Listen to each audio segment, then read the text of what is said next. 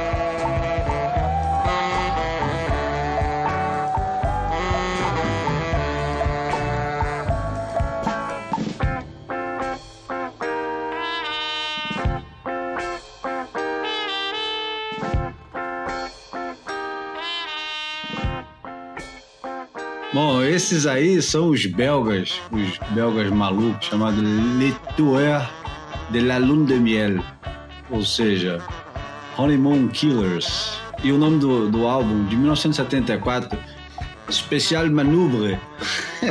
é, a gente tem que colocar essas coisas esquisitas de vez em quando, para lembrar o quanto que o, o mundo é injusto você não conhece essa banda, que é divertidíssima e não tem uma música que se assemelha à outra, é uma mais maluca do que a outra.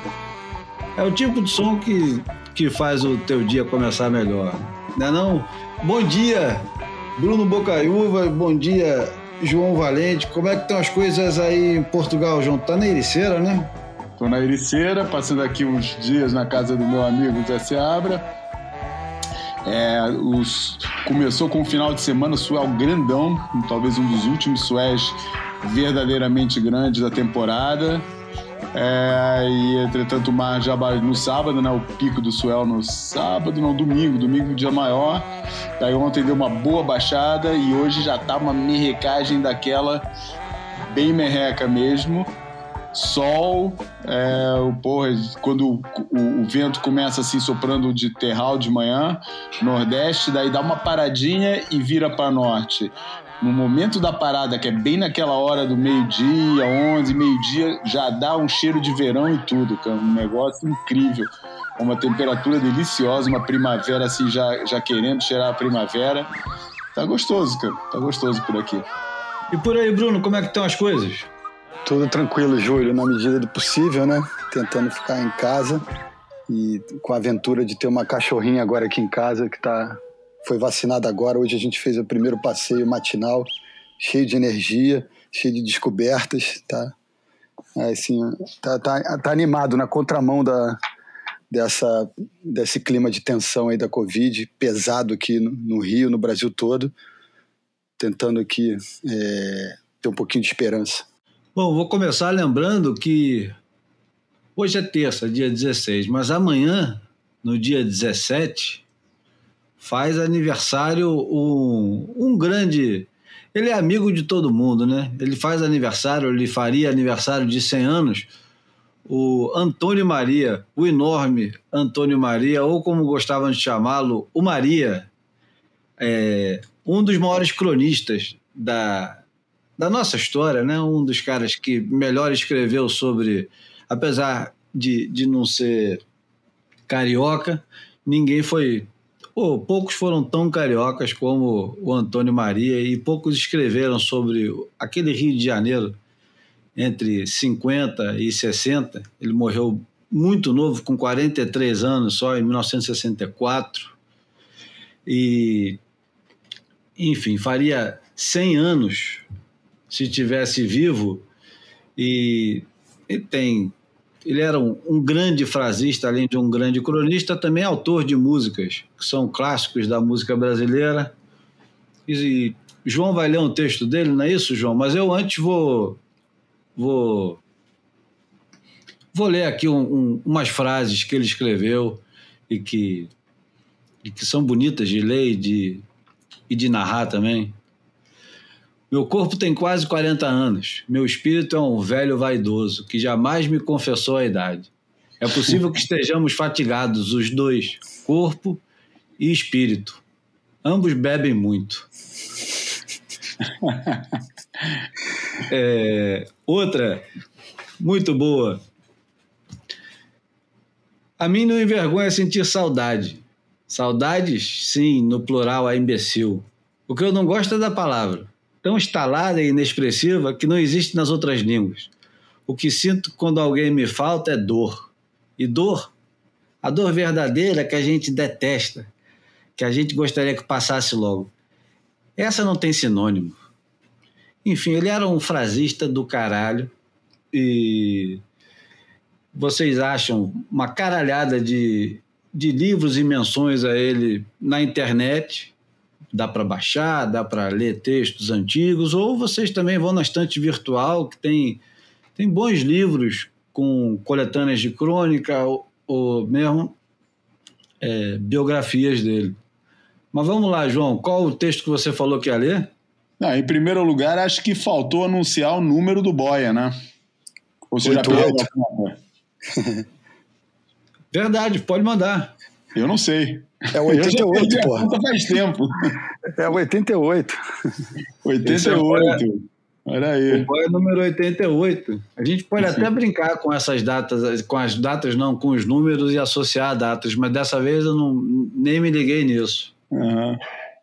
Não, cara, você tem razão, cara. Eu vou te falar uma coisa. Eu acho, apesar da.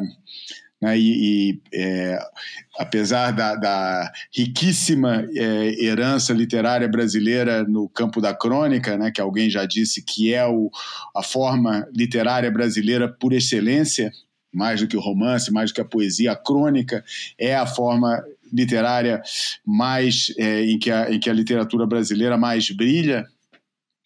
É, eu acho Antônio Maria o, o, o autor que se consegue avançar para ele mais cegamente e dificilmente sairá defraudado. Eu tenho vários livros dele e não tenho nada que eu fale, não posso falar que alguma vez tenha lido alguma coisa dele que falou, não, essa, essa é mais fraca. Pode não ser tão boa quanto as mais geniais que você leu dele, porque aí realmente o negócio fica estratosférico, mas qualquer crônica dele é boa. Então, assim, num exercício bem para provar esse meu ponto, falei, bom, já que a gente vai falar do Antônio Maria, deixa eu ver se ele tem alguma relacionada com o mar. E fiz um dei uma googlada aqui rapidinha e me apareceu uma que é a que eu vou ler agora e que reporta aos seus tempos no Recife, né? Opa. E chama exatamente o mar. E é assim: banho de mar no Recife era banho salgado e só se tomava com ordem médica das 5 às 7 da manhã, antes do sol. As roupas de banho das mulheres começavam numa touca, seguindo-se um casaco sunga escuro com aplicações róseas ou azuis até os joelhos e sapatos de borracha. Não devia confessar, mas sou do tempo do banho salgado. Acordávamos com a noite fechada, entrávamos em nossas roupas de banho e partíamos de carro para a boa viagem, em jejum. Ai de quem tomasse café e caísse no mar. Contavam-se casos de pessoas que envesgavam ou ficavam com a boca torta. Tinha que ser um jejum como o da comunhão, nem água. A família só descia do automóvel depois de que o chofer, pessoa de confiança, fizesse um reconhecimento da área e garantisse que não, que não havia ninguém, homem ali perto. Na praia, a pessoa mais velha mandava que todos fizessem o pelo sinal e tirava uma Ave Maria, a que todos respondiam, encomendando a alma a Deus no caso de afogamento ou congestão. Botaram algodão nos ouvidos? Botamos. Davam-se as mãos, moços e crianças entravam no mar até a cintura. Um, dois, três e já! E mergulhavam agoniados, de mãos dadas, olhos, ouvidos, boca e nariz tapados. Essas minhas lembranças vêm de 1928, apenas 33 anos. Mas o mar era uma novidade, um desconhecido. Fazia cerimônia com ele, tinha-se medo dele. O mar de 1928 era ainda o mar de Castro Alves, soleníssimo. Estamos em pleno mar. Fazia medo. O mar de hoje é o de Caíme, abrandou, tornou-se íntimo, ninguém respeita. É doce morrer no mar, é doce morrer no mar, nas ondas verdes do mar. Daquele mar do Recife ficou uma lembrança, o cheiro dos sargaços, a quem os teve, sargassos na infância, por mais que ande, por mais feliz que esteja, faltará sempre alguma coisa. E aí Boa, está, com toda a simplicidade que, que é a fórmula mais difícil de escrever, é. é ser simples, eficaz, é. profundamente deslumbrante, né, cara? É, incrível, incrível.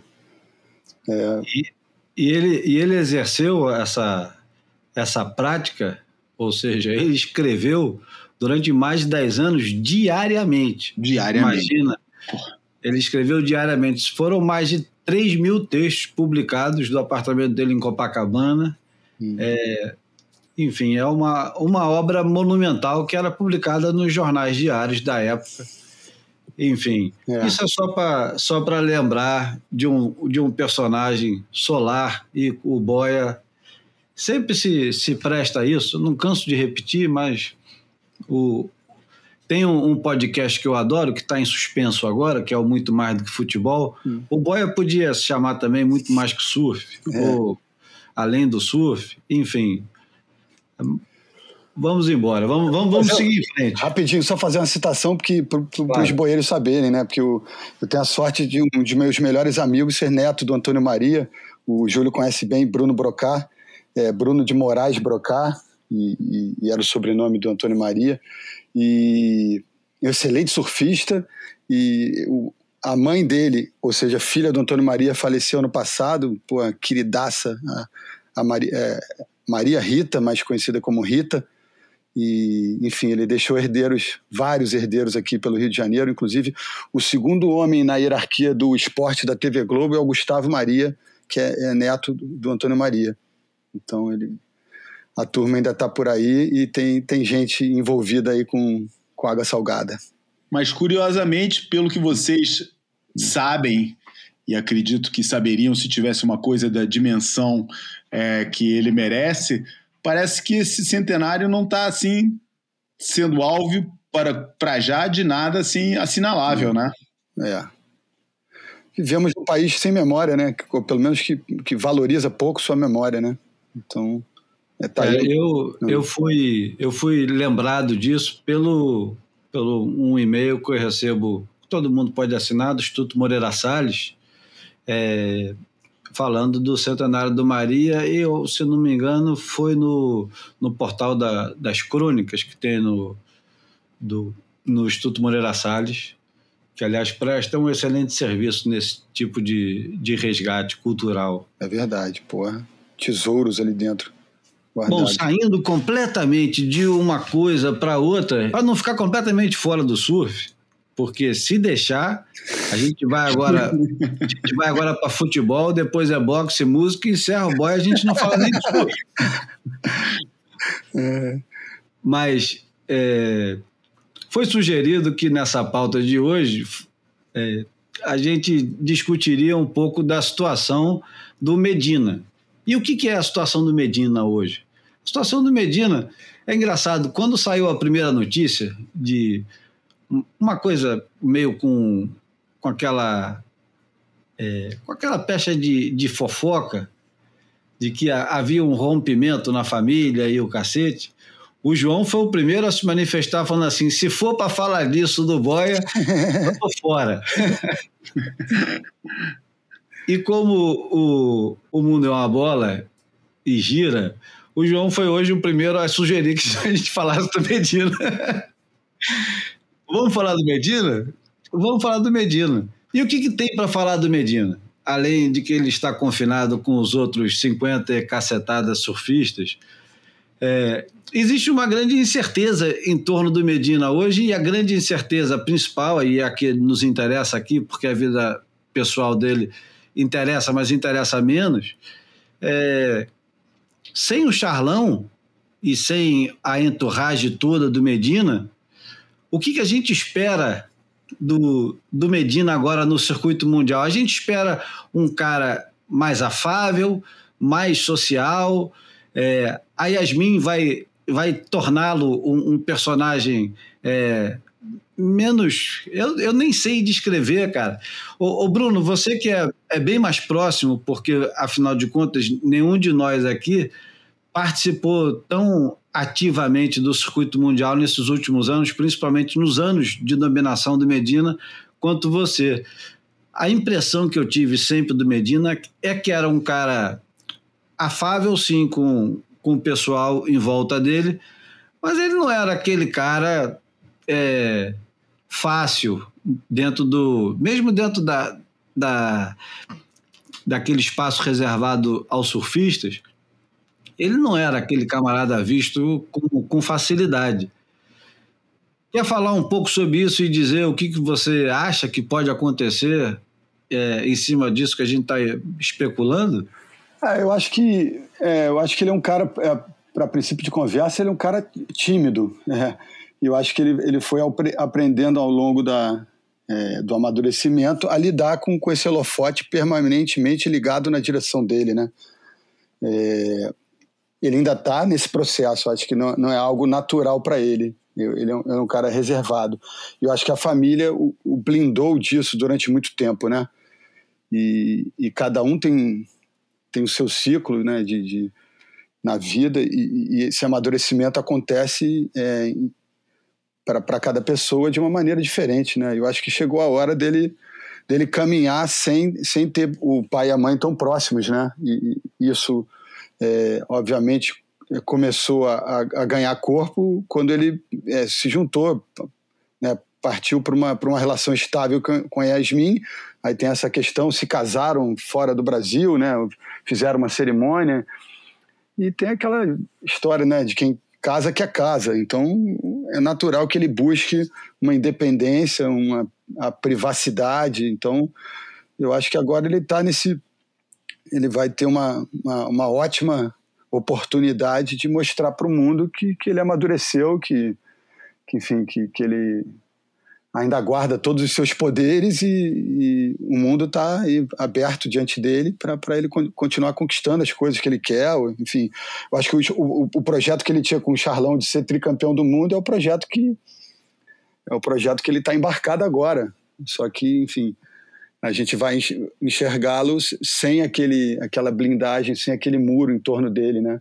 Eu acho que ele vai ter que vai ficar um pouco mais exposto e eu acho que ele está visivelmente amadurecido. Então, é, muito se falou sobre as escolhas que ele pode, é, pode ter a partir desse momento que ele não tem mais o Charlão trabalhando com ele, né? Então, é, tem muita especulação nesse caminho aí, quem seria esse novo técnico. É, o, o que eu sei é que ele, como ele é um, né, o principal ativo da, da, da empresa, da Rip Curl, ele vai, vai contar com a entourage da marca, que é patrocinadora, afinal, da, de três das quatro etapas que vão acontecer na Austrália. E tem muita gente falando sobre o Mick Fanning, no, no apoio dele. Eu acho que, se isso acontecer, eu acho que vai vir a cabo, muito provavelmente, o, o Phil McNamara, que é o, é o, técnico histórico do Mick, né? O Mick foi o primeiro título mundial dele, ele foi ele conquistou com aquele Matt Griggs, que era aquele competidor do, quase nosso contemporâneo do circuito mundial. E... É, mas eu, eu, não queria ter entrado ainda na, ah, na desculpa. do técnico. É. Desculpa eu pra te ah. interromper. Hum. Eu preferia é, continuar um pouquinho mais nisso para depois a gente falar do técnico. Tá. Então, é, se você quiser concluir, conclui que eu já ia. Não, não, não acho que não tem, um, não tem um ponto absoluto, não. É, eu ia ficar meio nas reticências aí. Eu acho que é, é isso. É um, é um momento de, de dele, dele encarar uma mudança de uma mudança de logística, uma mudança de, de enfim, uma mudança na, na, na vida dele, principalmente né, na, na, vida dele pública, né, de estar tá circulando no circuito mundial sem aquele grupo todo que o cercava. Vai ficar mais petit comitê. Bom, vamos falar então de coisas é, um pouco mais factuais e práticas para continuar com o João agora é, 27 anos a idade do Medina, era até muito pouco tempo atrás, muito pouco eu estou falando 20 anos, 10 anos, até muito pouco tempo atrás era considerado o auge da. O auge ou o, o, final? Não, o auge. Ah. O auge, o, o, o Curren, o Curren com 27 anos ele, e com 29 ali, ele diz que é, ele nunca surfou tão bem com quanto com aquela idade. A gente está vendo agora, testemunhando como isso está mudando e possivelmente isso vai virar daqui a pouco 35. Já deve ter virado, com certeza já deve ter virado um pouco mais. Mas o Medina tem 27 hoje. E eu acho, continuando assim né, nessa, nessas coisas que a gente tem exemplos para provar que, que aconteceu, é, muitas vezes no circuito mundial, o cara casado se tornou muito mais forte, é, mentalmente mais forte, menos fragilizado. E a pergunta que eu vou fazer para o João é isso: o, o Medina é, casado e agora supostamente um pouco mais independente, ele fica menos ou mais fragilizado diante desse circo todo que é o circuito mundial? Bom, para começar, vou fazer aqui o disclaimer do, do, da, de como o assunto foi entrado. É, foi, o assunto foi aqui introduzido. Opa! É, na, na, na, matéria.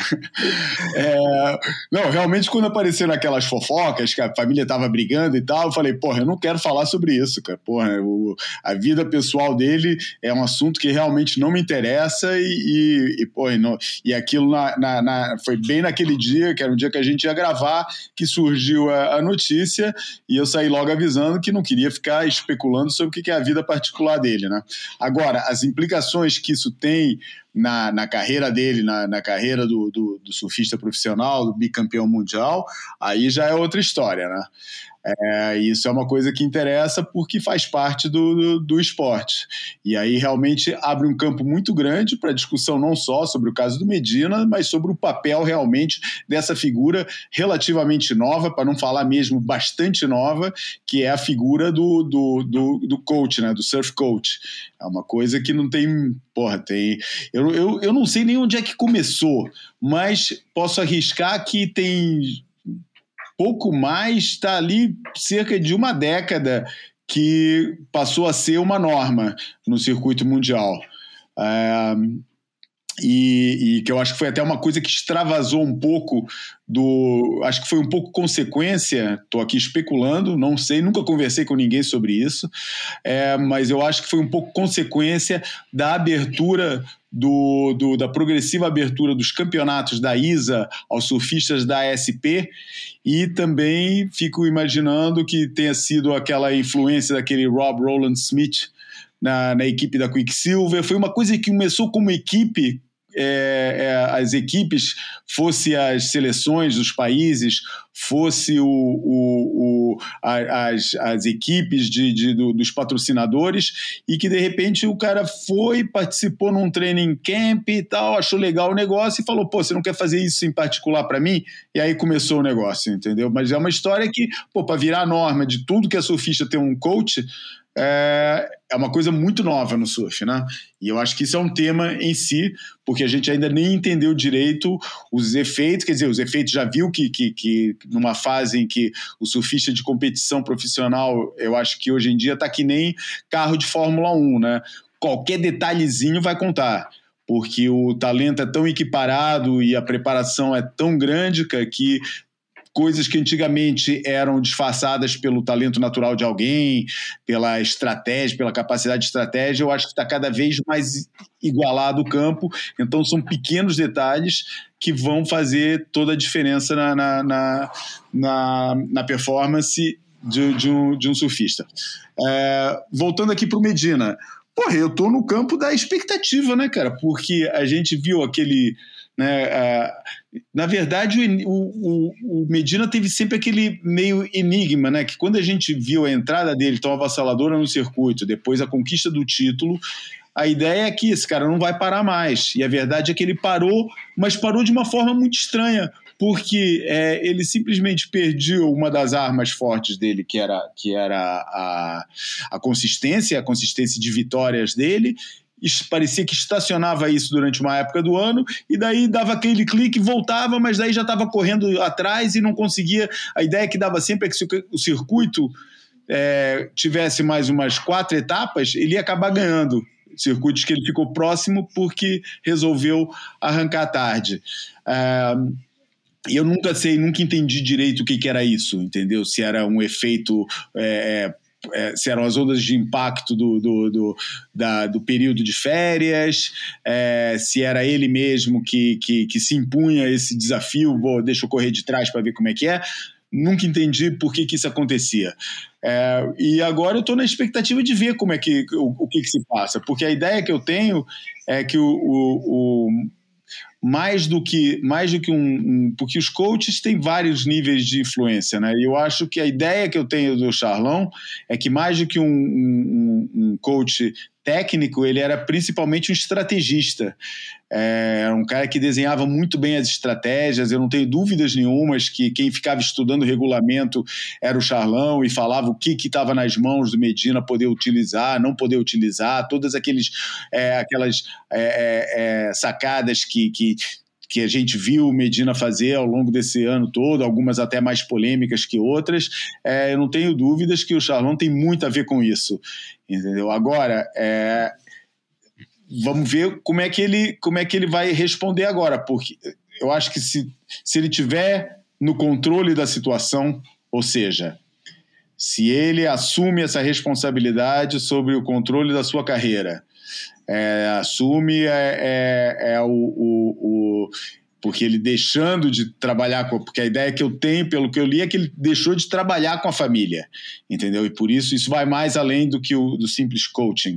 É, vai mais fundo tem a ver com as assinaturas dos contratos tem a ver com, com, com a gestão da carreira tem a ver com todo aquele lado de podemos até chamar de babysitting, né, que era de babá, né, que é o cara que trata das passagens, o cara que trata da marcação de hotel, o cara que trata desse, desse management todo, deixa de ter essa, a, a, o apoio da família que sempre fez isso para ele. Por isso, Primeiro, saber o que, que ele está procurando. Se ele vai procurar um novo, um novo é, coach ou se ele vai procurar um, um novo manager é, para ele. O que, que ele precisa de fato? Será que ele precisa mesmo de um, de um coach de competição ou que ele precisa de uma estrutura que trate de todo esse lado mais burocrático da carreira de um surfista? É, e eu acho que se ele está tomando essas decisões, se as decisões são consistentes, eu acho que tem tudo para dar certo, porque, é, porque ele, ele tem toda a capacidade. Dentro dele, ele tem toda a capacidade. Um bicampeão mundial não tem muito mais o que provar, entendeu? E tanto de tudo que é técnico que eu, que eu falei, que que eu já falei é, é, a esse nível, o que eles falam é quase sempre detalhes. Ele fala o surfista precisa de, de é, surfista nesse nível precisa de pequenos detalhes, cara. Não é tanto o, o, o, lado técnico, é muito mais pelo lado estratégico, pelo lado mental, da motivação, é, e, e isso são, eu acho que com a escolha de, de, de que, que existe disponível para ele, ele vai ter que escolher o cara certo para fazer aquilo que ele precisa reconhecer em primeiro lugar o que, que ele precisa, entender e depois principalmente para alguém que cresceu apoiado pela família, acho que vai ser muito importante para ele, acredito que seja muito importante para ele, eu não faço a menor ideia, vou, vou vincar aqui de novo, não sei como é que se foi um negócio pacífico, se não foi pacífico e tal, mas eu acho que quanto mais apoio da família ele tiver nessa hora, é, vai ser vai ser uma peça importante para ele. Acho que não, não seria. Embora ele, a gente saiba que ele é um cara que, como Cristiano Ronaldo, é um cara que cresce na adversidade. Quanto mais acossado ele se sente, mais, ele, mais forte ele, ele, ele responde. Por isso também por aí não sei se isso se fosse numa situação de cisão familiar mesmo se isso não faria não, não, se ele não faria dessa fraqueza força para conquistar o que ele quer é, mas eu acho que principalmente ele ele é, vai, vai, vai querer, com a relação com a, com a mulher, com essa estabilidade, alcançar exatamente essa uma, uma, uma placidez mental que permita ele se concentrar na, na, na competição e, e, e, e, encarar a competição com toda. É, é, com, com, com, toda, com todo o armamento natural que ele já tem e aquilo que ele já foi conquistando ao longo desses 10 anos de, de competição ao mais alto nível. É. E eu estava checando aqui o, o, histórico do Medina. Porra, é, é uma coisa. É, bizarro, que o cara sempre é. teve na luta pelo título, desde que ele ganhou. Né? É uma coisa, eu acho que não tem precedentes no surf profissional, tirando é. o domínio do, do é. Slater daqueles seis anos, é. que ele domina completamente, é sem precedentes um camarada é, entre os três primeiros durante oito anos. É. Oito anos. Oito anos. Né? Quer dizer, o cara tem 27. É. O, o cara, desde os 19, ele não é. sabe o que, que é ficar abaixo de terceiro. É. E isso é. E se isso não é dominação, eu não sei o que, que é, porque é, a gente. É porque brasileiro é mal acostumado com esse negócio. A gente só aceita primeiro e tal, uhum. e a gente fica muito preocupado. Poxa, era para ser primeiro. Não... É, é. Mas a verdade é que, estando entre os três durante esse tempo todo, é uma coisa. Eu acho que ia ser precedente. Eu dei uma olhada rápida no, no retrospecto do hum. Mick Fanning, do uhum. Joe Paxson, do Ted Burrow, do Andy, do próprio Slater. É. E é difícil, cara. Eu não sei aonde que a gente vai achar isso. É.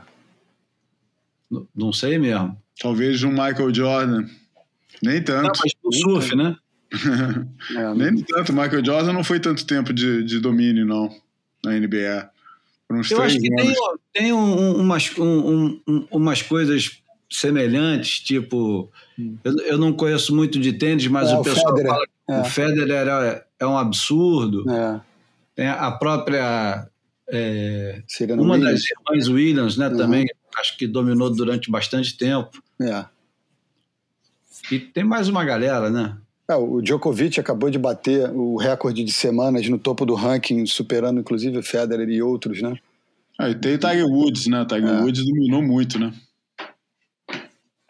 Tem suas histórias de domínio, assim, no esporte. Realmente tem, mas, cara, seja ela qual for, é. difícil de superar, cara. Não vou é. falar. A, a, a, luta, a conversa é saber se tem alguém que supera. É, é. Ou essa seja, é só, dúvida, só essa dúvida já é digno do, do, do poder dele, né? É. é. Já Bom, vamos, vamos, falar então da especulação sobre hum. o técnico do, do Medina, né? Tá. Porque... Olha, acabou só para só fazer uma parte, já que a gente passou pelos outros esportes, né? Hum. Só se for essa dominação que parece que acabou agora, né? Essa hegemonia de Messi, Messi Ronaldo. Ronaldo, que acabou esse ano com a desclassificação do, do, da Juventus e do Barcelona, né? É, essa hegemonia foi grande, mas aí é um negócio mais de votação, de, de opinião, não é resultado é, puro e duro como é o caso da, da, da, hegemonia do Medina, né? Que é baseada só nos resultados que ele consegue, não tem nada de opinião aí, não. E essa hegemonia do Messi e do Ronaldo tem muito de opinião e, aliás, nem sempre é, nem sempre consensual, né? Tá pensando aqui, no, eu tenho uma frase para definir o Gabriel que, que eu acho ele tão poderoso, tão poderoso sobre todos os aspectos que eu costumo dizer que ele só perde para ele mesmo, né? Então, é, Dito isso, acho que tem esse desafio aí de, de que todo mundo está é, de antenas ligadas para observar o que vai acontecer, é, como ele vai operar sem esse sem esse entorno, né? Porque como o João disse há pouco, eu concordo plenamente que é o Charlão é como se fosse um HD externo onde todos os problemas e todos os dilemas do, do Gabriel estavam é, inseridos naquele mecanismo, né? Então é, a galera até brincava, o Charlão escolhia a quilha, passava parafina, o Gabriel, de fato, é, os desafios dele eram da, né, da beira d'água para dentro, né? Então, no momento que ele pegava a prancha, é, é, era a parte que, que ele se propunha a realizar. Agora, eu acho que ele vai ter que, é, enfim, se imbuir de, de prestar atenção em, num processo um pouco mais amplo, mas eu acho que ele está maduro para isso e e ele está essa perna australiana é uma bela plataforma para ele mostrar para o mundo que, que ele não vai ter grandes problemas para enfrentar essa mudança. E, e, a, e a perna australiana que ainda é o tendão de Aquiles dele, né? É, a gente sempre fala isso e eu acho que isso é, é um certo, certo foda, um consenso, mas tem que lembrar também que, que o, o, o, título mundial dele, o primeiro, foi estabelecido com, com a vitória na Gold Coast também. Então, assim, eu não vejo muito ele com, com fragilidade nenhuma em nenhum lugar. E, é e o que eu soube também. Ele nunca ter sido é, é, o claro, hábito claro. de ver o cara ser tão avassalador em tudo que é lugar, que chega é. um lugar onde o, o, histórico dele não é avassalador e a gente já pensa que é. Que é, é exatamente. né?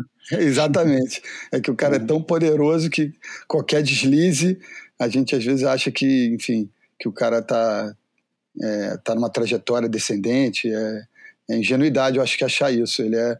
Eu costumo comparar ele com, com um tubarão branco, meu irmão. Quando a, o, jogo tá valendo, é, o, o, cara é muito frio, é, é, tem uma inteligência emocional fabulosa e, e técnica nem se fala, né? Tem tudo que precisa. Então, eu acho que vai ser legal observar essa, esse, esse desafio pessoal dele nessa perna aí.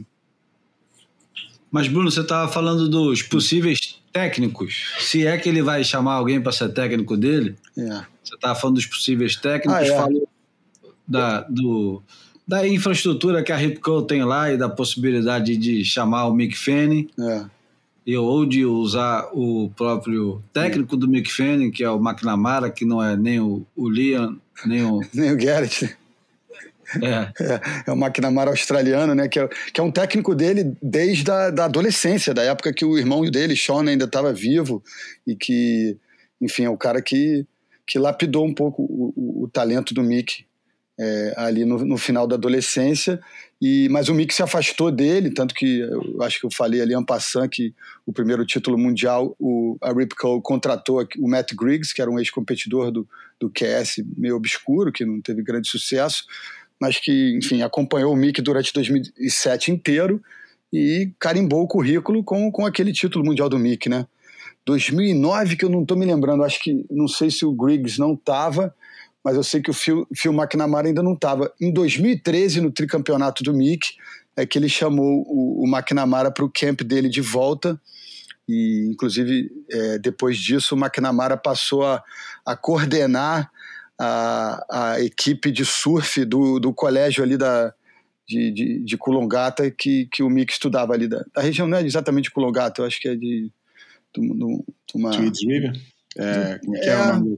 É, não, acho que é até mais para Gold ali, antes de Burley, é, onde, onde, é Chugun, onde, ele, onde o Mick tinha casa, que tem uma escola ali estadual que o, que o McNamara é, coordena a equipe de surf, que passou a ser uma disciplina do curso de educação física é, disponível para todas as crianças, justamente a partir do, do- da- das vitórias do Mick, do sucesso do Mick no circuito mundial, que isso aconteceu e o McNamara abraçou essa causa e tem uma relação com o Mick até hoje bem estreita. Então é possível que o, que o Gabriel usufrua de repente desse é, do, do Mick est- estando no camp dele, né? E, e, de repente com o McNamara sendo um pouco mais efetivo e o Mick mais é, uma, uma, uma posição meio simbólica ali, né? Que eles têm uma, uma relação ótima e o, e o Gabriel sempre fez questão de dizer que era a maior referência dele no ambiente das competições era, o- era o Fanning, né? Então eu acho que ele tá com a faca e o queijo na mão, né? Tem, tem gente disponível boa no mercado, mas pelo menos para a perna australiana ele pode usufruir dessa estrutura na empresa que o patrocina, que já existe, né? E tem um camarada que sempre trabalhou com o Mick Fanning, eu acho que desde o início, que era exclusivo do time da, da Red Bull, que é o Andy King, Opa, que é um ex-competidor do WQS, que teve um, um acidente terrível. porra. Não foi um acidente, foi uma agressão, né? É. Ele foi Quase o lixamento, né? ele foi não ele foi agredido num, num pub O- um- tem um tem uma situação que é comum na Austrália infelizmente que os caras chamam de glassed que o, o cara ele nu- numa briga quebra uma daquelas canecas de chopp grossas e pesadas quebra na cabeça de um sujeito e chama-se glassed porque porra imagina o, o cara pegar um, um- quebrar um copo na cabeça de uma pessoa já é de uma barbaridade assim, sem tamanho. Mas é, essa, essa herança inglesa, irlandesa que eles têm lá, os caras têm. Não é mania, que é uma perversão dizer que é mania, mas enfim, não é incomum acontecer e cada vez é, é, é mais raro acontecer, mas acontecia um bocado. E o, Andy King leva uma, uma, uma porrada dessa perde a audição de um dos ouvidos, é, passa por um- uma série de cirurgias para recuperar. Imagina, é onde fica todo o equilíbrio do sujeito, né? E o cara tem que se readaptar a uma nova situação. Ele era um, ele é um goofy, bom surfista, porra, pisa, pisava, pisa ainda, né? Pesado, mas é, demorou um tempo para voltar a pegar onda e foi muito ajudado pelos camaradas surfistas e se tornou técnico. É um cara sempre foi fissurado, ele tem uma inteligência muito acima da média e, e ele é um exímio observador. Ele é um cara que consegue é, assistindo baterias, observando o jeito que o cara pega a onda, ele chega a conclusões que muito pouca gente tem essa, esse refino no olhar. E o Andy King ajudou muito o Mick Fanning, é, trabalhando junto com o Matt Griggs e com o McNamara também, e, e, sempre teve muito próximo de todos os australianos, mas mais disponível para quem era do time da Red Bull. A Red Bull colocava ele para viajar. Ele foi fundamental na carreira de vários surfistas ao longo desses últimos 15 anos, 10, 15 anos, porque mesmo sem o cara estar tá trabalhando com, com A, B ou C, ele observava e estava sempre pronto para ajudar. Sem contar que ele é um personagem já que é um cara muito afável, é um cara Isso. que fala muito. Ele lembra muito no jeito de falar e, e no jeito perspicaz de, de, de observar as coisas, ele lembra bastante o, o Barton Lynch, no uhum. jeito de sintetizar é. determinadas situações de surf. É engraçado, porque até a, a voz lembra um pouco, né? Aquela Isso. voz de Fred Rubble, uou, uou, uou, uou, é um e cara ele, simpaticíssimo, né? Ele foi fundamental na entrada do, do Saca para o circuito mundial, depois de muitos anos batendo na trave. O Zé Seabra, se estiver aí do teu lado, pode atestar isso. E mais, um, e mais uma porrada de gente. Aí, mais no... recentemente, pô, dedicadíssimo ao Julian Wilson, né, na, na, na busca dele pelo título mundial. Então, é, bem próximo mesmo. Eu acho que o Andy King deve estar na lista do, do Medina, e dentro dessa lista a gente pode especular que o Glenn Hall, apesar de ser um desafeto da época do, do circuito mundial, não deve ser descartado. Temos o, o Stacey é, Galbraith, que também trabalha com a nova geração lá australiana. Quem mais que tem que a gente estava falando antes. Ah, o, Richard Martin, né? Que, que, é. Ah, é o principal. É, é. O principal que a gente ia falar, e aí eu vou atropelar os dois aqui, o João e o Bruno, que possivelmente iam começar a falar disso. Mas o, o, o Dog Marsh, que para quem não conhece, era surfista do Top 16 nos anos 80, foi um camarada que ascendeu ao circuito em 1987, junto com um cara da mesma idade que ele, que fizeram a primeira final da história da SP, na época ainda, no campeonato em Bells. Primeira final de dois trialistas que vieram desde a triagem, eliminando o, o Nick Wood e o Richard Marsh, eliminaram todos os campeões mundiais ainda é, que competiam na época, nomeadamente Curren, Carroll, Demian Hardman, Bartol, Bartolini ainda não tinha sido campeão. Mas eles foram derrubando todos os campeões, fizeram a final. Nick Wood se tornou o surfista mais jovem a ganhar um campeonato é, principal da ESP, com 16 anos. O Richard Marsh tinha 17. Nick Wood regular, Richard Marsh é, Goofy. O Richard Marsh permanece no circuito por uma boa década, ganha um evento na Ilha Reunião, a Ilha Reunião, e enfim, tem, tem uma carreira que, se não era muito brilhante, era uma, uma carreira respeitável. Se, se afasta do circuito mundial e se torna um pouco mais tarde técnico de surf. Trabalha com a equipe da Billabong durante muito tempo, vai trabalhar na Europa com a equipe da Billabong e finalmente tudo isso para dizer que ele vai trabalhar com um jovem surfista português, o Federico Moraes, e junto com o Federico consegue colocá-lo no circuito mundial.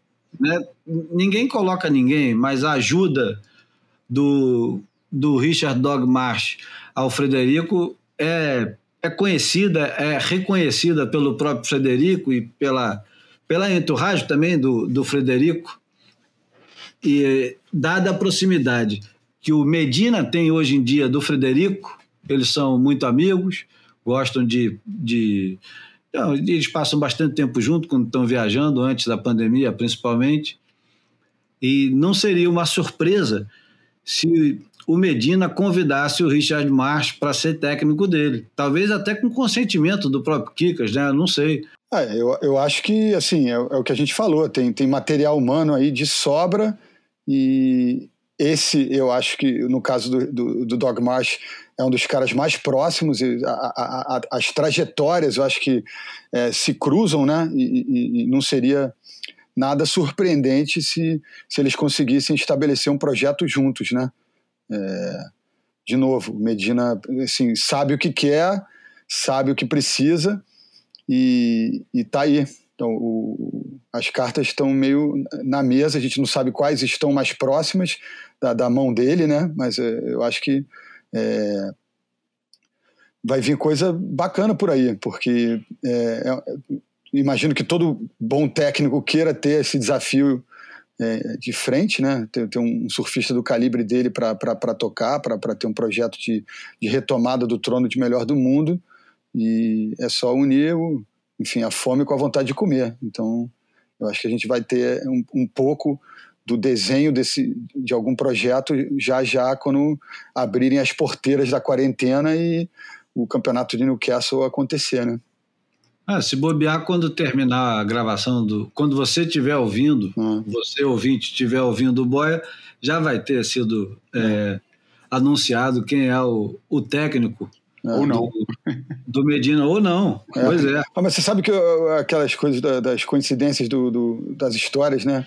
O, embora eu acredite pouco em coincidência, o, o Andy King, a história do, dessa copada que ele levou foi num pub lá em Newcastle, se não me engano, né? É, defendendo a. Foi, foi, acho que foi um assédio. A, a, se não foi a namorada dele, foi a namorada de um amigo que aí ele se, se meteu no meio da confusão e acabou sendo vítima lá dos caras. É.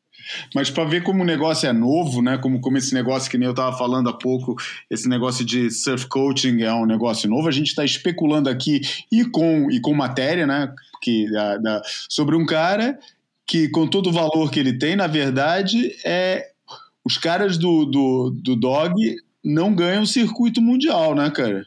Os caras do dog não ganham, não ganham etapa de. É, ele consegue fazer excelente trabalho a nível de WQS, mas ele ainda não deu provas definitivas no WCT, principalmente no nível que o Medina tá, que é de disputa de título mundial.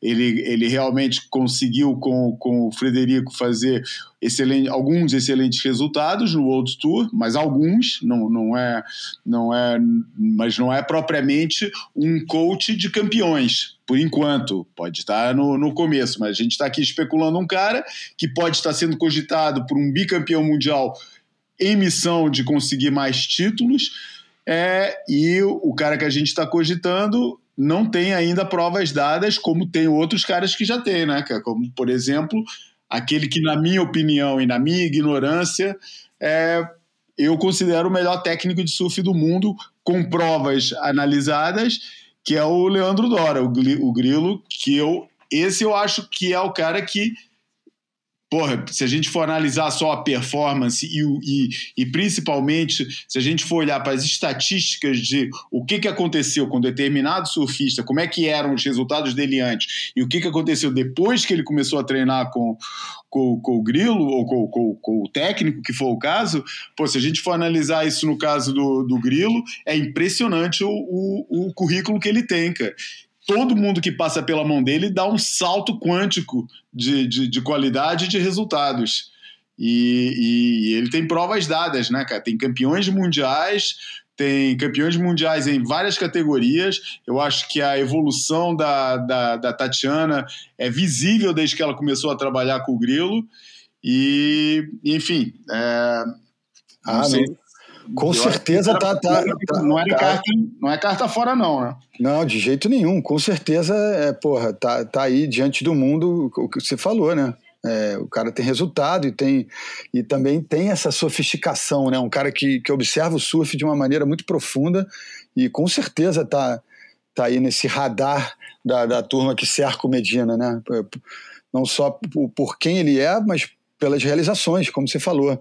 Mas é, eu acho que a favor do, do Marsh tem um pouco esse, o material humano que ele teve para trabalhar, né, cara? Eu acho que, é, com todo respeito, eu sou, porra, sou um admirador do, das qualidades do Kikas como surfista, mas é, é, comparar ele com o Medina é, é, é, atroz, né? Porque assim, o Medina tem, tem, tem muito mais recurso técnico, e se a gente for olhar, o, o Kikas fez uma, uma final porra, super bacana com, o Felipe em, em J-Bay, ganhando do, do John John Florence na semifinal, ou seja, eu acho que indo até além, muito provavelmente até das suas próprias expectativas é, pessoais, né? Por mais que a gente sempre queira ir mais longe, eu acho que todo mundo tem um pouco da consciência do que pode ou não fazer, né? Então, assim.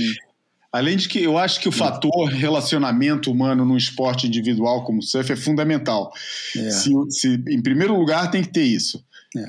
Ele tem que encaixar, os dois, o, o, técnico e o surfista, tem que encaixar a nível pessoal, entendeu? É. Não pode ser aquele é. cara que vai chegar, pode ter a melhor é, é, as melhores estratégias, a, a, o melhor é, tipo de treino do mundo, se não é. encaixa a nível é. pessoal, não vai funcionar, né? Porque a proximidade é, é muita, a, a, partilha é, é permanente e, é. e, então isso é determinante o, o lado. Mas o, o, santo tem que bater, né? Tem que bater, tem que bater. Mas também não pode ser só isso, né? Porque daí o cara fica com o amigo, não fica com o técnico. E o Exatamente. técnico às vezes não é o amigo, ou pelo menos não é o amigo companheiraço. É, aquele técnico cara, pai ele já teve, né? É. É, aquele amigo pai. Vai, vai, abalar, vai abalar a tua base é. quando for necessário, né? E é. você tem que estar preparado para. Como atleta, tem que estar preparado para escutar isso. O caso mais próximo que eu vivi disso foi o caso do, do, do Saca com, com o Zé Seabra, que foi um caso que eu acho que é um caso exemplar, né? Porque no fundo foi um trabalho muito bem sucedido de um cara que ninguém é, pensava que ele conseguiria chegar no World Tour é, chegou, ficou lá oito anos, é, não, nunca foi um, um, contender, né? foi sempre assim um, um journeyman, mas foi um, um, trabalho bem sucedido e eu vi porra, várias vezes, assisti de perto momentos de tensão muito grandes em que é preciso uma humildade é, é, gigante de parte a parte, mas principalmente da, da, do lado do, do, do surfista que é, tem que ter a humildade de, de entender que o cara, que o, que o técnico está ali para né, para apontar os defeitos e não para dar tapinha nas costas, né? É, é. é, o que muito surfista gosta, é de tapinha nas costas. É, e, e o Gabriel, convenhamos, é técnico paternalista ou com sentimentos paternais, ele, ele já teve, né? Então, assim, eu acho Isso. que agora é a hora de dar, dar uma profissionalizada, dar uma sofisticada nessa história. E só queria lembrar aqui de um, de fato que eu fui testemunha. Se a gente aqui estivesse falando de uma troca de técnico do Filipinho Toledo, a gente teria que descartar o Andy King dessa lista aí porque eu já testemunhei aquele jeito do Ricardinho bem vocal, bem expansivo, no jeito de, de, de, ser técnico, né? Aquele assobio dele ensurdecedor. Eu já testemunhei um bate-boca do, do Ricardinho e do Baroni, que é o videomaker do Filipinho, com o Andy King, porque o Andy King, lá para as tantas, uma bateria do Filipinho com o Julian, o cara, meu irmão, não aguentou mais o Ricardinho assobiando e, pô, mandou o cara calar a boca, os caras bateram boca. Então, é, essa questão pessoal eu acho que impediria, mas como a gente está falando do Gabriel, é que só me veio à cabeça essa lembrança e eu, eu quis contar. O N. King não, não é uma unanimidade com é, para todos os brasileiros. Caras que a gente não mencionou. Uhum. Tava, o Júlio estava perguntando há pouco caras que a gente não mencionou. A gente não mencionou Ross Williams. Uhum. A gente não mencionou Mike Parsons. Pô, a gente não mencionou, mas também não é nem para mencionar que eu acho que é a maior, né, maior furada que é o Luke Egan, né, cara? Porra, é. que, que, não arrumou nada, cara, é. recebe uma fortuna para fazer o coaching e não, pô, não arruma nada para ninguém, né? Ah, eu, e, já que você falou do Ross Williams, né, eu, eu, soube há pouco tempo, conversando com a Tati outro dia, que na ela, ela não está mais trabalhando com grilo e ela ela uh, foi lá para o time do Ross Williams, vai trabalhar okay. com o Ross uh, é, online e, e, vai acompanhar nela o, o, o rapaz da, do Momentum Generation, o Greg Brolin. Ele... Ah, ok. Uhum. É. Bom, tem o, tem, esse, é um, esse é um fator também, né? Porque nem todo técnico é o melhor técnico para um surfista o tempo todo. Tem, às vezes é, tanto da parte do surfista como da parte do técnico, tem aquele momento em que ele vai ter um dos dois, ou preferencialmente os dois, vão ter que reconhecer o trabalho, o que eu tinha para passar para você, ou o que eu tinha para absorver de você, já foi. Agora eu preciso mudar porque eu estou precisando de outra coisa que você não tem para me oferecer ou que eu, como técnico, não tenho para te oferecer, entendeu? É, é, isso não tem nada a ver nem com a capacidade do técnico, porque nem todo técnico vai ser bom em tudo e muito menos vai ser bom em tudo toda hora. É, e, e, e, também tem, por isso tem esse lado, as relações se desgastam e os próprios recursos de cada um precisam de coisas diferentes em horas diferentes. E, e por isso também a rotatividade é importante. É, eu, eu, eu te, falei há pouco do Mick Fanning e ele é, enfim, ele, ele, ele, comprova a tua tese, né, João? Porque foi, foi campeão com um técnico, depois com outro técnico uhum. e, e, é isso, não, não dá para ser eterno, não. Essas relações também são, são de muita intimidade, né? Enfim, tem, tem horas que é, a galera é, sente a necessidade de se distanciar um pouquinho, né? Oxigenar as ideias. Me ocorre hum. agora, no meio dessa conversa, que seria um seria uma cartada de mestre e, e ousada e inesperada e não seria para esse ano, mas imagine a situação onde o, o Medina, ao final dessa temporada, sem conseguir o título mundial, convidasse o Adriano de Souza para ser técnico dele. é. Porra, é. Eu pensei que você ia vir com a coisa delirante, mas muito romântica do, do né?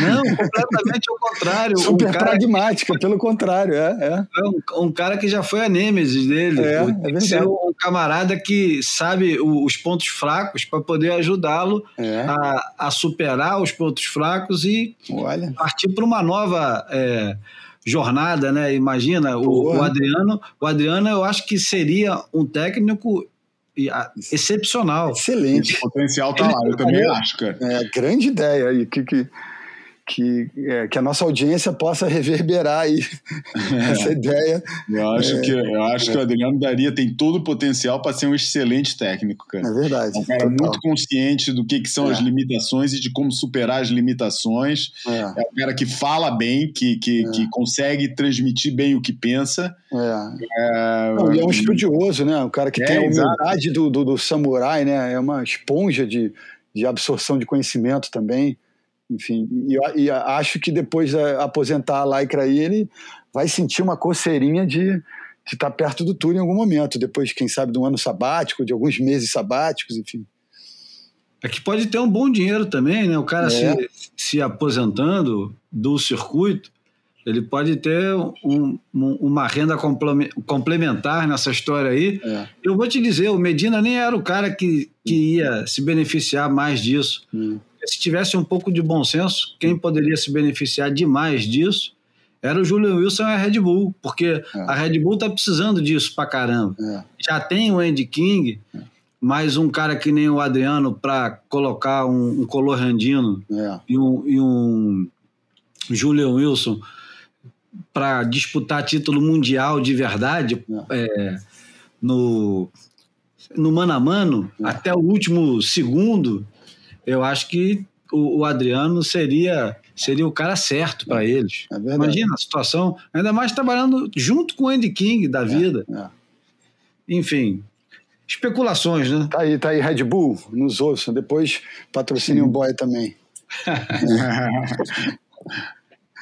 Bom, nessa, nessa última segunda-feira, ou será que foi domingo? Enfim, nos últimos dias morreu um dos quatro reis do, do boxe dos anos 80 e, por que não, do boxe, do, do boxe de todos os tempos, o Marvelous Marvin Hagler. O, o Marvin Hagler foi campeão de pesos médios, tem duas lutas dele que figuram entre as duas maiores lutas da história do boxe mundial, de todos os pesos uma disputa de título que ele perde para o Sugar Ray Leonardo, que o Sugar Ray Leonardo ganha dele e ninguém esperava que o Sugar Ray, que já tinha se, se retirado do boxe há cinco anos, ganha do Marvin Hagler é, quase no auge, já estava um pouquinho mais velho, mas ainda estava. Ele sempre foi um, um, um atleta excepcional e um boxeador brutal, mas a principal luta dele, que será lembrada para sempre, é uma luta de 1985, por acaso mesmo, o ano que o Mike Tyson surge, mas é uma luta contra o Thomas Hearns. E essa luta é resolvida em três rounds. Esses três rounds são considerados é, alguns dos rounds de, de boxe mais brutais da história. O, o primeiro round é, é, ele figura entre. Ele, já falei esse negócio de figurar, enfim, vou arrumar um outro jeito de, de falar essa, é, essa, essa informação que eu acho importante. Depois vou explicar por que, que eu acho importante. O, os fissurados por boxe, assim como nós fissurados por surf, eles lembram dessa, desse primeiro round, dos primeiros três minutos dessa luta, segundo a segundo, e sabem narrar, inclusive com os comentários e, e do, sabem é, tintim por tintim dessa luta. Eu falei que ele é um dos quatro reis, os quatro reis são todos peso médio, eles todos se enfrentaram entre si. É, o Sugar Ray Leonard, o Marvin Hagler, Thomas Hearns e o Roberto Duran, Paramenho, Mano de Piedra.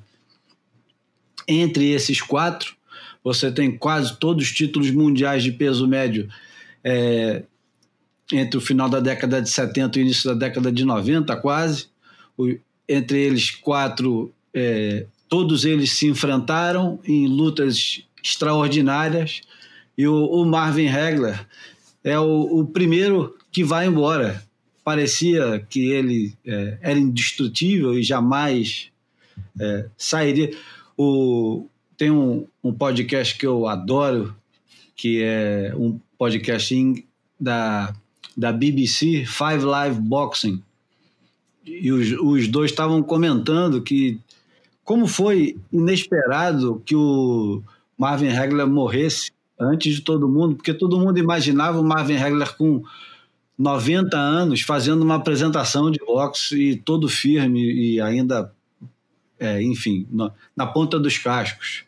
Ele tinha só 66 anos e foi um grande choque para a comunidade do boxe e, de certa forma, para o esporte, de certa maneira.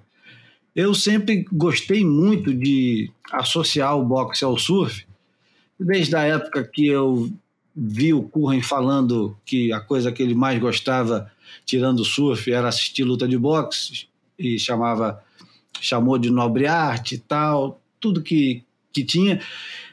E, o, e o Curren foi foi importante em vários momentos ele aparecia com alguma coisa que era tão inusitado, tipo disco predileto. O cara me apareceu com o João Gilberto, Live Montreux, e, e era, pô, o, o, cara não escuta, sei lá, o cara não escuta é, Led Zeppelin, o cara não escuta T.S.O.L., o cara não escuta Allman Brothers, o cara escuta João Gilberto, pô, e surfa desse jeito. Eu preciso escutar João Gilberto. E com boxe foi a mesma coisa. Só que o boxe eu aprendi a gostar de boxe com meu pai nos anos 80, porque a Bandeirantes tinha umas transmissões de boxe que eram fantásticas.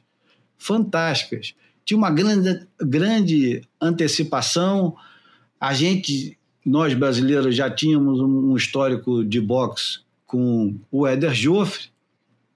E na época tinha um, um, um, boxeador em ascensão, que era o, o Maguila, e que é, alimentava alguma esperança. O, esse, esse, é, essa meiuca dos anos 80, o Muhammad Ali tinha abandonado o boxe e o final da carreira do Muhammad Ali foi alguma coisa melancólica, porque ele tentava lutar e às vezes é, não era aquele aquele camarada espetacular que a gente aprendeu a admirar, eu aprendi a admirar das histórias. Eu não vi o Muhammad Ali lutando. Quando eu vi, ele já estava numa decadência é, temerária. Mas é, existia um, o, o boxe ainda tinha uma um, alguma coisa de extraordinário, alguma coisa de, de um esporte que, que era global assim como quase como o futebol. O, o boxe era um dos poucos esportes que, que tinha esse apelo planetário, né? O cara era conhecido em volta em volta do planeta inteiro, todo mundo sabia que era o Muhammad Ali e, e existia um, um desculpa estar tá me alongando muito, mas existia um, um, buraco no tempo depois do, do abandono do, do Muhammad Ali e esses quatro camaradas eles carregam o boxe até o surgimento do, do Mike Tyson, que é um fenômeno que transforma o boxe já em outra coisa completamente diferente. E hoje, apesar de do boxe ainda ser uma coisa é, enorme, ele divide um pouco o interesse com o MMA, que é, não vou comentar aqui o que, que eu acho. Mas enfim. é... Mas o, é, é curioso você estar tá trazendo história do boxe exatamente para um, um boy onde a questão do coach, do treinador, foi tão importante, porque eu não sei muito de boxe, aliás, não sei nada mesmo, sei poucas coisas, mas uma coisa que eu sei é que o, o técnico do Mohamed Ali, que era um tal de não sei o que, Dandy, eu só lembro do segundo nome dele, Dandy. Angelo Dandy. que foi. Como? Como é que é? Ângelo. Ângelo Dandy. Eu lembro do Dandy, bem, por causa do Crocodile Dandy. É, que foi um. E, porque eu assisti documentário sobre o Muhammad Ali, aliás, foi ele e o Mike Tyson foram os únicos boxeadores de quem eu assisti documentário até hoje, e é uma figura bastante presente, mas eu sei que é um esporte onde a figura do treinador é quase equivalente à figura do, do próprio lutador, né? É, um, é, uma, é uma coisa, é, é, fica muito claro a influência de determinados treinadores, determinados coaches na carreira de, de alguns boxeadores é, e, e, como a saída ou a morte ou a ausência é, ou a chegada de, é, é, é foi, foi um, um, momento importante da, da carreira deles, é, desses boxeadores, talvez por ser um esporte individual. O tênis também tem isso de uma forma bem acentuada, né? É, mas eu, eu, acho que aquela presença do coach no corner é uma, é uma coisa muito forte e é uma presença muito. Talvez seja o esporte, tirando o futebol e os esportes coletivos, que o cara está assim, né, sempre na beira do campo, gritando e falando, e, e, e são um pouco estrelas também. É, acho que nesse lado dos esportes individuais não tem nenhum esporte onde a presença do, do, do coach seja tão forte quanto a do, a do boxe, né? porque é ali, na hora, no ato, que a coisa está acontecendo a cada intervalo de round round e no meio do round mesmo com, a, com as indicações que, que eles vão passando. É, é vero. Então tem, tem a ver com a, com a pauta mesmo. Mesmo que fuja da, da modalidade, eu acho que tem essa, essa relação aí que, que eu acho que, que tem muito a ver, surf e boxe nesse sentido. É, e eu ia fazer uma, uma autorreferência, que é uma coisa desprezível, mas às vezes necessária, e, e ler um, um texto que eu fiz é, em no, quer dizer, saiu publicado em novembro de 2008 na Surf Portugal, na coluna que eu tinha lá chamada Tempestade em Copo d'Água. E falava sobre a perna europeia e, em especial, sobre um certo Andy Irons. Então, vamos lá. Se não me virem mais no circuito é porque achei felicidade em outro lugar que não seja vitória. E talvez essa seja a minha maior conquista. Essa estranha e previsível frase foi arrancada de ninguém menos que Andy Irons, na primeira entrevista concedida depois do seu misterioso e conturbado sumiço na segunda fase do Quicksilver Pro na França. Quem fez as perguntas foi Lewis Samuels, um camarada que aos poucos vai ocupando espaços deixados por Nick, Derek e Sarge, Samuels perdeu uma grande oportunidade de espetar a onça com vara curta. Existe enorme especulação sobre o que aflige Andy.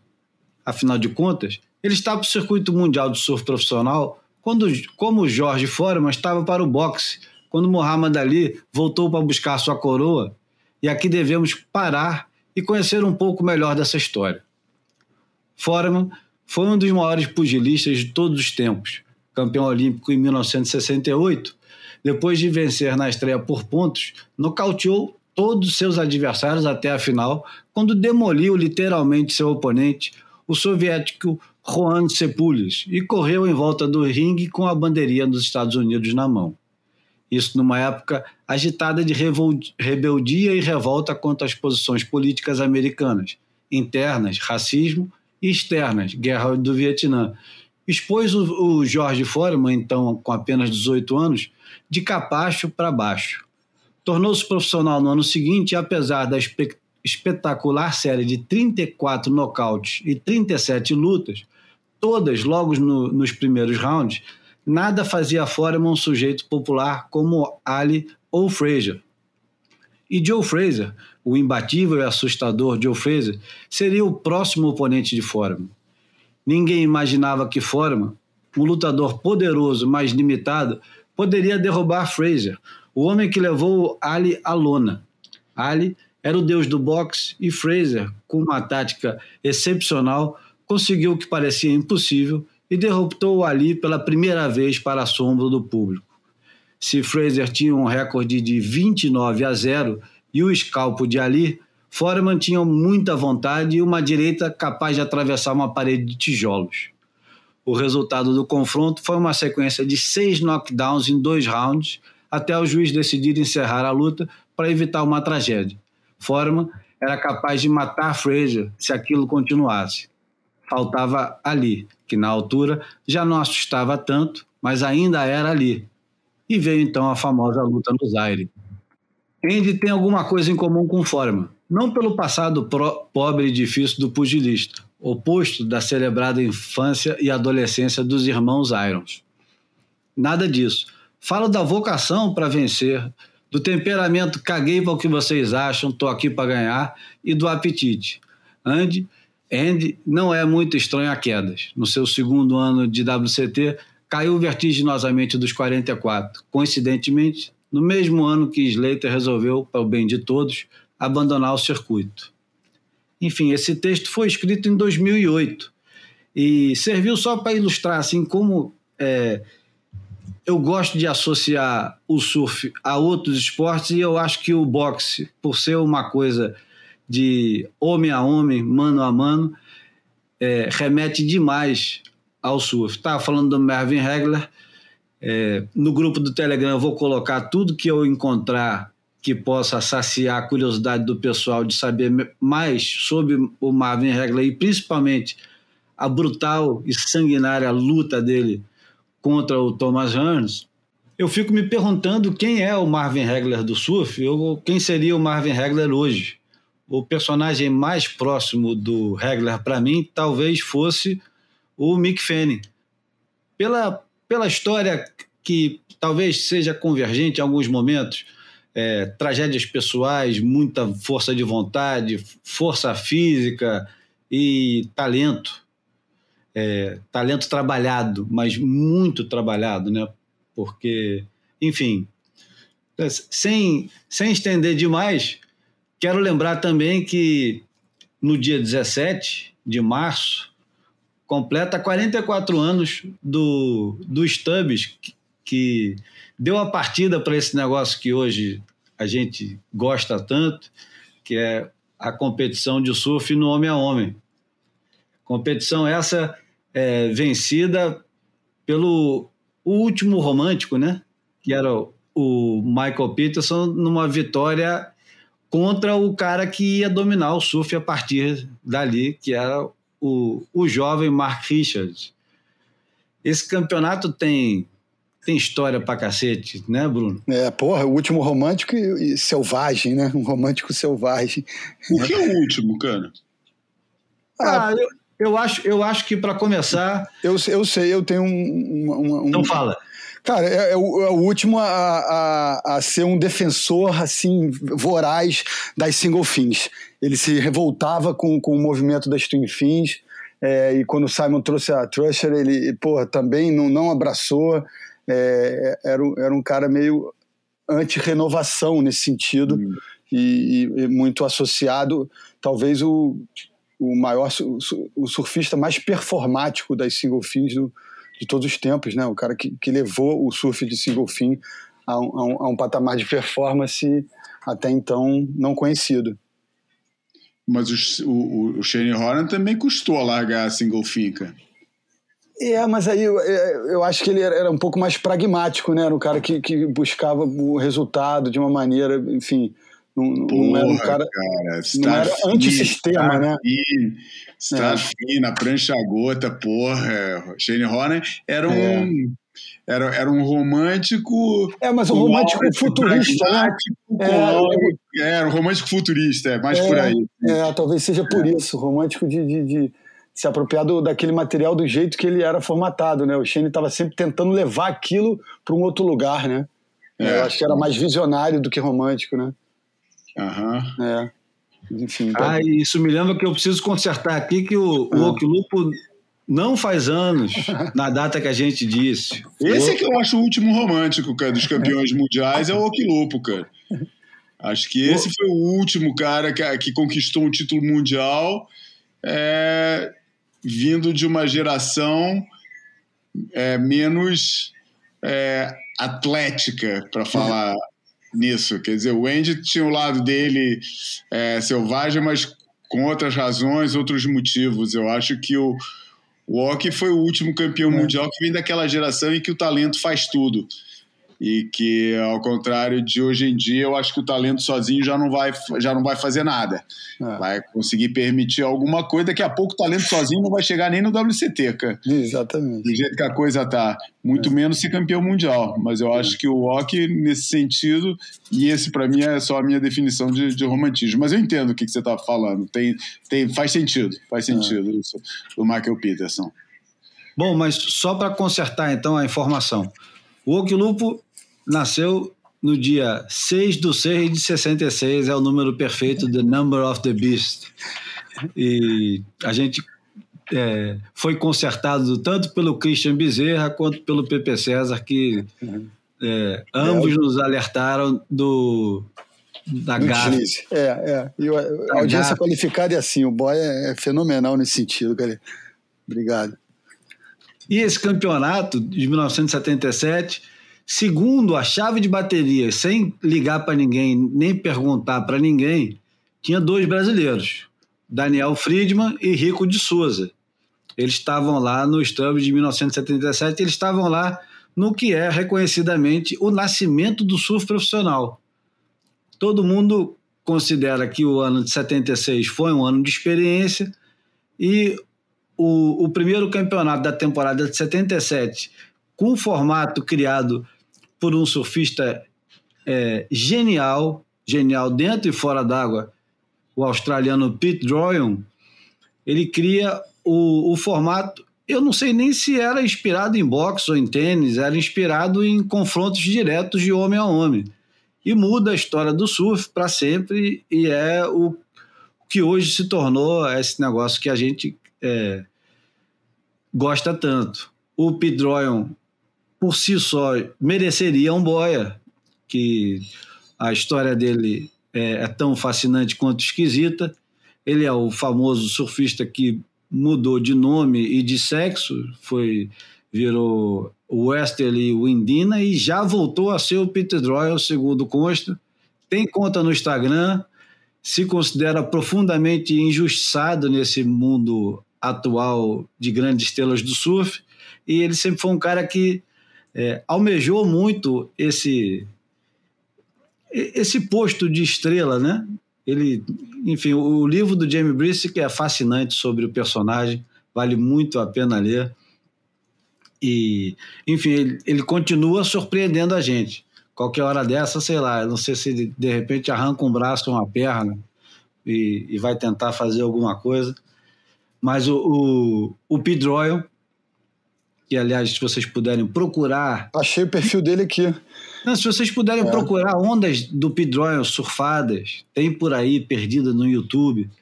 O, a categoria do Pedroil, o jeito que o Pedroil surfava, é, é um cara que vai dar início à geração que ajuda a moldar o surf profissional dali por diante. E eu estou me referindo, nomeadamente, ao próprio Michael Peterson e o Wayne Rabbit Bartolomeu. É que eram completamente alucinados e inspirados no surf do Pete Doyle, que era um cara muito à frente do tempo dele no jeito de pegar onda. Um porra louca do caralho. E, enfim, um personagem que a gente gosta de, de conversar e é admirável. Verdade.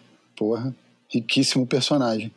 E dá para perceber essa herança do, do, do, do, jogo, jogo de braços e pernas, do, do da maneira de, de, de, encarar o surf, né? É, tentando pegar a, a, revolução das pranchas pequenas, Shortboard Revolution, e, e, e impulsioná-la ela, impulsioná-la para um outro lugar, né? Muito maneiro. É mais um dos injustiçados da história australiana, né? É porque é. O...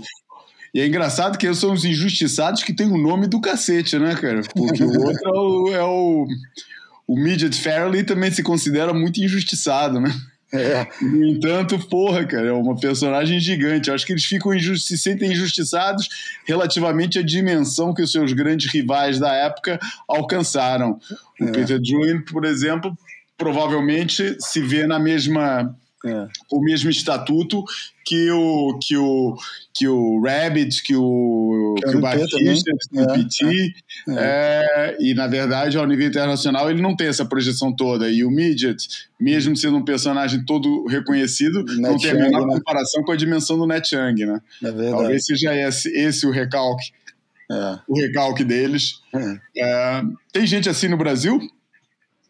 Tem muito. Ah, tem. Tem muito. Se, se você algum dia se meter a besta de contar a história do surf brasileiro ou de contar a história de qualquer evento relacionado ao surf brasileiro, você vai ver a quantidade de gente que vai aparecer dizendo que foi esquecido e que merecia estar ali porque emprestou a parafina pro cara passar antes de entrar na bateria, porque, porra, o pai tinha um posto de gasolina onde ele botou Pô, gasolina. O dragão, dragão, vai ter que alugar uma, não vai ser uma, não vai ser um PO Box, vai ter que arranjar uma, um posto de correio só para ele, então, né? É, por aí.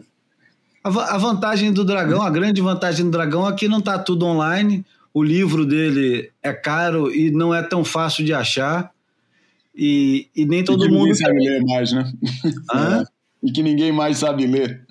É, que a verdade é um pouco isso também. Ninguém, ninguém não digo, mas bastante gente dessa geração, eu acho que não se dá o trabalho de ler, não se dá o trabalho de comprar o livro, porque senão eu acho que ia ter, ia, ia ter bastante choradeira, porque eu sei que é, o 70 e tal, que não tinha nem, nenhum cunho é, jornalístico, histórico, sofreu bastante ataque porque não estava contando a história direito. Oh, esqueceu esse ou aquele personagem, né? É. E, e você, Bruno, assim como é. eu, nos envolvemos na história do surf brasileiro que foi publicado, é, transmitido na, no, no Esporte TV, na, na extinta Zona de Impacto, foi feito pelo Bocão e pelo Antônio, com a preciosa ajuda, ajuda não, né? Acho que a ideia foi dele, do Roberto Price, o Rum, fotógrafo Rum, que estava fazendo uma pesquisa sobre o surf brasileiro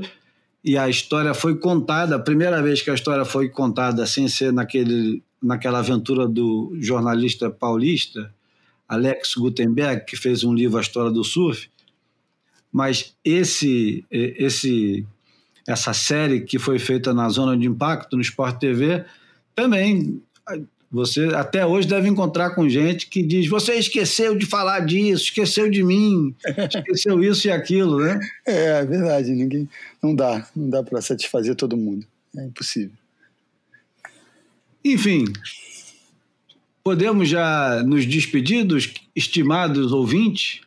Opa. Eu acho que já deu, né? É. Bastante assunto, apesar de a gente ter que o leitor, né, o, o, o ouvinte nem, nem repara, mas tem uns boias que às vezes a gente tem que parar por problemas técnicos e recomeçar. Esse foi um deles.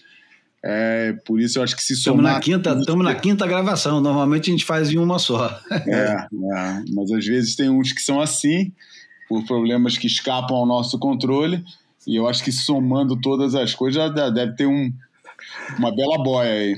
É, deve ter uma ah, que, que, faz a, a turma é, confinar para. É, confinar não, né? Que a galera pode ouvir, de repente, estando um rolê de bike, além de lavar louça, uma série de outros afazeres que a, a turma conta pra gente que, que, que o boy é, é, parceiro nesses momentos, né? Então, é um confinamento auditivo. E aproveitando essa, então, essa, essa, essa companhia que a gente faz, a gente faz aquele apelo que fazemos sempre, né? Para para se juntarem ao grupo já cada vez mais é, cada vez maior, a família daqueles que, que apoiam a gente é, para fazer aqui a, a, esse podcast semanal. Todas as semanas a gente está aí botando um programa novo e, e quem quiser é, se juntar, é, temos a plataforma, né? Temos uma campanha aí numa plataforma, mas quem sabe disso é o Júlio. O Júlio é que montou o negócio todo. Júlio, promove aí a nossa plataforma de, de é, o Catarse. É, é o Catarse. A gente está lá no Catarse. Eu, eu compartilho também num um grupo que tem no, no Telegram. O grupo aos pouquinhos está crescendo. Começou pequenininho, não tinha. Parecia que que não ia muito longe, já tem 157 pessoas que são os assinantes, mais ou menos, no, no Telegram, que acompanham. No Catarse a gente tem só 52. Se puder aumentar, vai ser ótimo. Ajuda muito, incentiva e mostra o quanto que vocês também valorizam o, o, o trabalho que a gente faz aqui toda semana.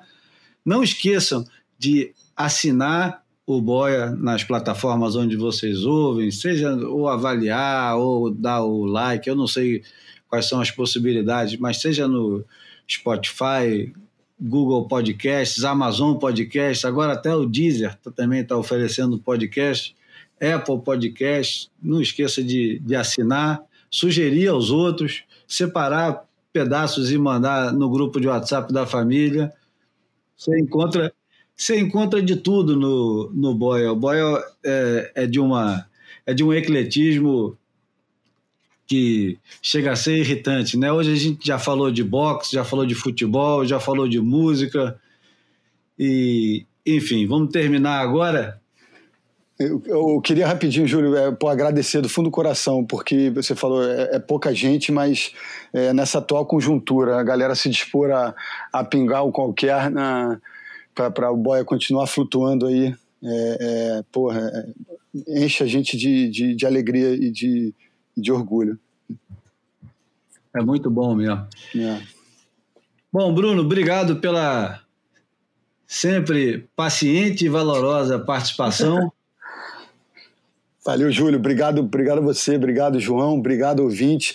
É, dá um feliz aniversário que eu me dei conta aqui. É um, é um é um surfista, mas é mais notório por, por, por, seu talento sobre outra prancha, que é a pranchinha com rodinhas. Hoje é aniversário de 26 anos do Pedro Barros, campeão mundial de skate, modalidade parque. É, porra, e, é, e é um surfista, um, um excelente surfista também, fissuradão. Então, parabéns pro Pedrinho e mandar um abraço pro, pro, pro Zampol e pra turma da DHD Brasil, que estão tá, sempre no, nos ouvindo lá na, na fábrica deles. Aliás, o Pedro Barros, eu acho que é um dos skatistas que eu conheço que mais lembra a base de um surfista. É, né? Impressionante. Assim como antigamente eu achava que o, o Cabaleiro era o cara que mais parecia um, um Danny Calorra da vida andando de skate. Uhum. Hoje em dia eu acho que o Pedro Barros é um dos caras que eu olho para ele e é. falo, porra. Ele é muito surf, ele é muito surf. É muito surf mesmo. É. Bom, João, você tá livre agora, cara. Vai pegar onda de novo, né? Pô, não, cara. O vento tá muito forte agora, cara. Vou deixar para amanhã de manhã. O vento anortada quando, porra, parece, dá aquela espera. Tá tão bom durante o, até a hora, até umas duas da tarde, fica tão bom que a gente acha que, que vai ficar assim o dia inteiro, mas já entrou, já tá ventando por tudo quanto é lado. Vou deixar para amanhã mesmo. Bom, vamos terminar então com uma música de uma banda do Arizona, de Tucson, no Arizona, mas que faz uma coisa que vem. Olha, tá aí. Vem, vem da Alemanha. Os caras dizem que é uma coisa meio krautrock, que é um, uma vertente alemã de um rock bem psicodélico, uma música bem goiaba. eu estou falando do Three Speaks, Tree Speak, o nome da música é Blame Shifter. Obrigado a todos que nos ouviram e fica agora com Blame Shifter do Tree Speaks. Valeu. Valeu, valeu, gente. Abraços.